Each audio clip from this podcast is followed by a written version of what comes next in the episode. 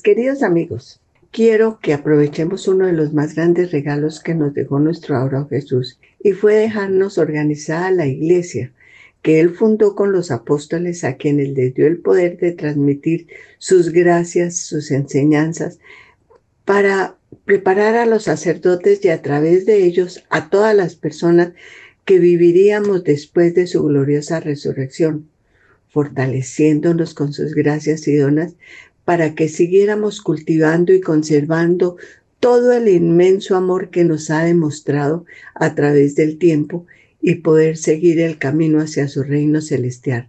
Porque es muy bueno recordar que todos los hombres desde los primeros tiempos han deseado demostrarle a Dios su gratitud y necesidad de conseguir su perdón.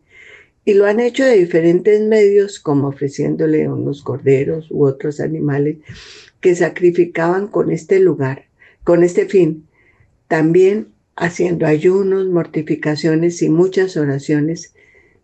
Y en tiempos de Moisés, Dios pidió que dedicaran una carta, o sea, un lugar específico donde él se comunicaría con las personas sin las interrupciones del medio ambiente.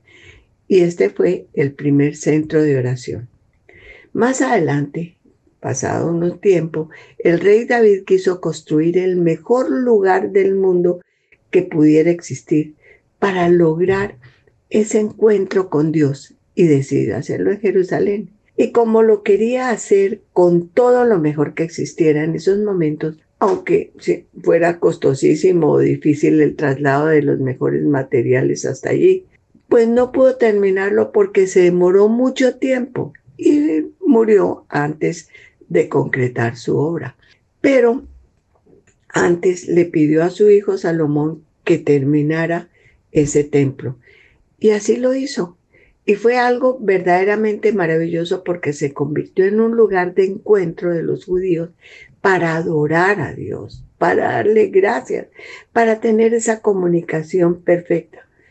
Aunque eso también fue atracción para las personas inescrupulosas que deseaban únicamente las cosas materiales, obtener el oro y demás objetos de valor que en ese templo, sin importarle los daños que causaran, pero el pueblo judío lo volvía a reconstruir porque para ellos era el lugar de encuentro con Dios y sentían que sin Él no podían vivir.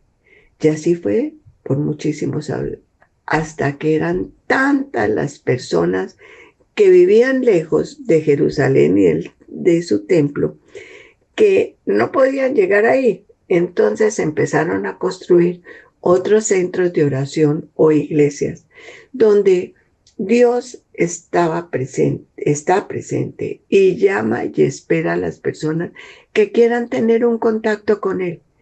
Y por medio de la tradición cuidadosa y responsable de la Iglesia, podemos conocer los hechos más importantes de las revelaciones que Dios ha tenido con la humanidad. Además es muy importante recordar que desde los primeros tiempos la Iglesia Católica, Apostólica, Cristiana, continúa eh, basándose en la Santa Biblia, los sacramentos y la cuidadosa, cuidadosa tradición de la Iglesia. Y lo más grandiosa que tenemos es la Santa Misa. Ya aprovechado otras grandes ayudas como los escritos de los santos doctores de la Iglesia, también de los santos padres y de personas como Benedicto XVI, que nos habla de la importancia de la liturgia para facilitarnos la comunicación con Dios, recordándonos que por medio de la liturgia entramos en común unión con la Iglesia Universal participando del encuentro con Dios Padre, Dios Hijo y Dios Espíritu Santo. Pues desde el principio de la humanidad, los hombres hemos realizado diferentes demostraciones externas para demostrar nuestra adoración y gratitud a Dios. Y desde la última cena de nuestro adorado Jesús con sus discípulos, nosotros hemos podido participar de los más grandes momentos de gracia y enseñando y enseñanzas de Dios. uniéndonos en una continua y eterna celebración. Por eso cuando vamos a la, Santa Misa, lo primero que hacemos es saludar a Dios que está ahí de manera especial, esperándonos. Y lo hacemos haciendo sobre nosotros la señal de la cruz, que tiene ese significado tan especial. Por eso lo hacemos con todo respeto al formar sobre nosotros el gesto fundamental de la oración del cristiano, que es la señal de la Santa Cruz.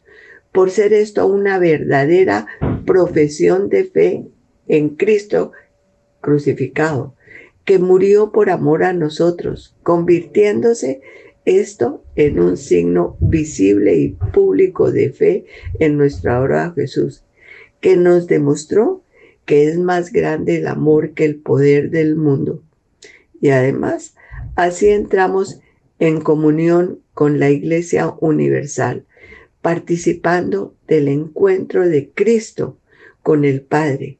Y por eso es muy importante recordar que por medio de la liturgia conocemos el significado de todo lo que hacemos por ejemplo, del templo, como el lugar especial escogido por Dios para hablar tranquilamente con cada una de las personas de manera individual y que confían en Él. También es importante recordar que al querer nuestro adorado Jesús quedarse en una hostia consagrada, pues cuando vamos a la iglesia es muy importante localizar el sagrario y recordar que ahí está nuestro adorado Jesús vivo esperándonos. Por lo que lo primero que debemos hacer es buscar esa cajita y para hablarle y oír lo que nos quiere decir, porque ahí permanece nuestro adorado Jesús esperándonos. Y también es muy importante él nos invita a que vayamos a celebrar ese gran acontecimiento que es la Santa Misa.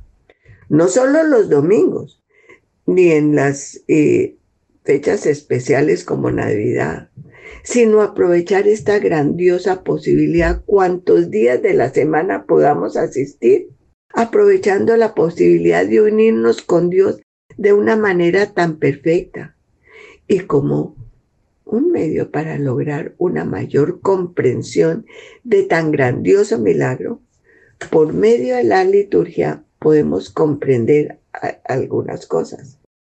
El porqué de cada palabra, de cada gesto, de cada color, de cada rito que hacemos ahí. Y nos facilita más la devoción. Lo mismo que nos pasa cuando miramos algunas imágenes. Pues Sabemos que esas son estatuas o cuadros, pero que nos invitan a imitar un determinado momento de contacto con Dios. Por eso las debemos observar con respeto. Algunos eh, nos invitan a imitar su amor y fidelidad en nuestro Señor. Miren, lo mismo pasa con la música que nos lleva a una comunicación muy grande cuando pensamos en las palabras que la acompañan o cuando su melodía nos facilita esa concentración tan necesaria para tener esa unión personal con Dios. Lo mismo que nos ayuda muchísimo las diferentes posturas que tomamos durante la misa, cuando las hacemos con respeto y conciencia, porque el hecho de ponernos en pie no solamente es para facilitar poner atención a las lecturas, sino que lo hacemos como un signo de respeto porque sabemos que en este momento debemos oír atentamente lo que Dios nos quiere decir a cada uno de manera especial según el momento y necesidades que tengamos, tengamos. Y nos habla a través de las lecturas. Y con la homilía del sacerdote, Dios nos está ampliando los conocimientos sobre las circunstancias en que sucedieron los hechos, confirmando que los verdaderos valores enseñados por nuestro adorado Jesús no cambian jamás. Y para que cada uno de nosotros pueda entender lo que nos quiere decir específicamente y así ayudarnos en el momento en que las oigamos. Miren, lo mismo pasa como cuando nos arrodillamos, pues es un acto de adoración y reconocimiento a la grandeza infinita de Dios. Un gesto enseñado por nuestro adorado Jesús, como nos lo recuerda Lucas a través de toda su obra, donde nos dice que Jesús oraba de rodillas. Y si Él lo hizo, pues naturalmente nosotros debemos hacerlo. Además, todos los demás evangelistas nos hablan inclusive del medio de orar con el rostro a tierra. Por eso debemos recordar que la postura de rodillas es una expresión para adorar a Dios y expresarle nuestro reconocimiento por su infinita grandeza, como lo hemos hecho todos los cristianos desde Pedro, Pablo y sus seguidores, o sea, con inmenso amor y gratitud. También debemos tener en cuenta que el sacerdote, cuando va a celebrar la Santa Misa, se, se viste con el alba, la estola y la casulla, que es de diferentes colores, para significar ante todo que él en ese momento no está ahí como una persona común y corriente, sino que el sacerdote está en lugar de nuestro adorado Jesús y que los diferentes colores de su suya son para recordarnos un determinado tiempo de meditación, donde debemos prepararnos por ser un tiempo específico. Y lo debemos hacer de manera muy especial, cuando, por ejemplo, cuando se viste de morado. Nos quiere recordar que debemos prepararnos para el gran acontecimiento de la cuaresma en el que van a suceder o recordar nosotros los grandiosos acontecimientos de la Semana Santa. Y así con los demás colores, el rojo, el blanco, cada uno tiene su significado especial. Que es muy importante también recordar que orar es comunicarnos con Dios y Él en todo momento nos está hablando para mostrarnos lo que realmente nos conviene. Y el más y el momento más apropiado para oírlo es cuando vamos a la iglesia, porque ahí nos podemos aislar de muchas cosas que nos distraen.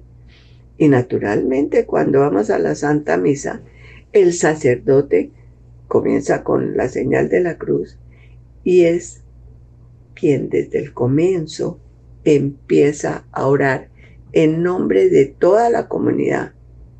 Y luego nos invita a todos a pedir perdón. Y así, así continúa con cada una de las bellísimas oraciones y posturas en la Eucaristía que son para facilitarnos esa unión con Dios, como instruyéndonos con las sagradas lecturas, tanto del Antiguo como el Nuevo Testamento, porque en ese momento es Dios quien nos está hablando de manera especial a cada uno de nosotros para ayudarnos siempre.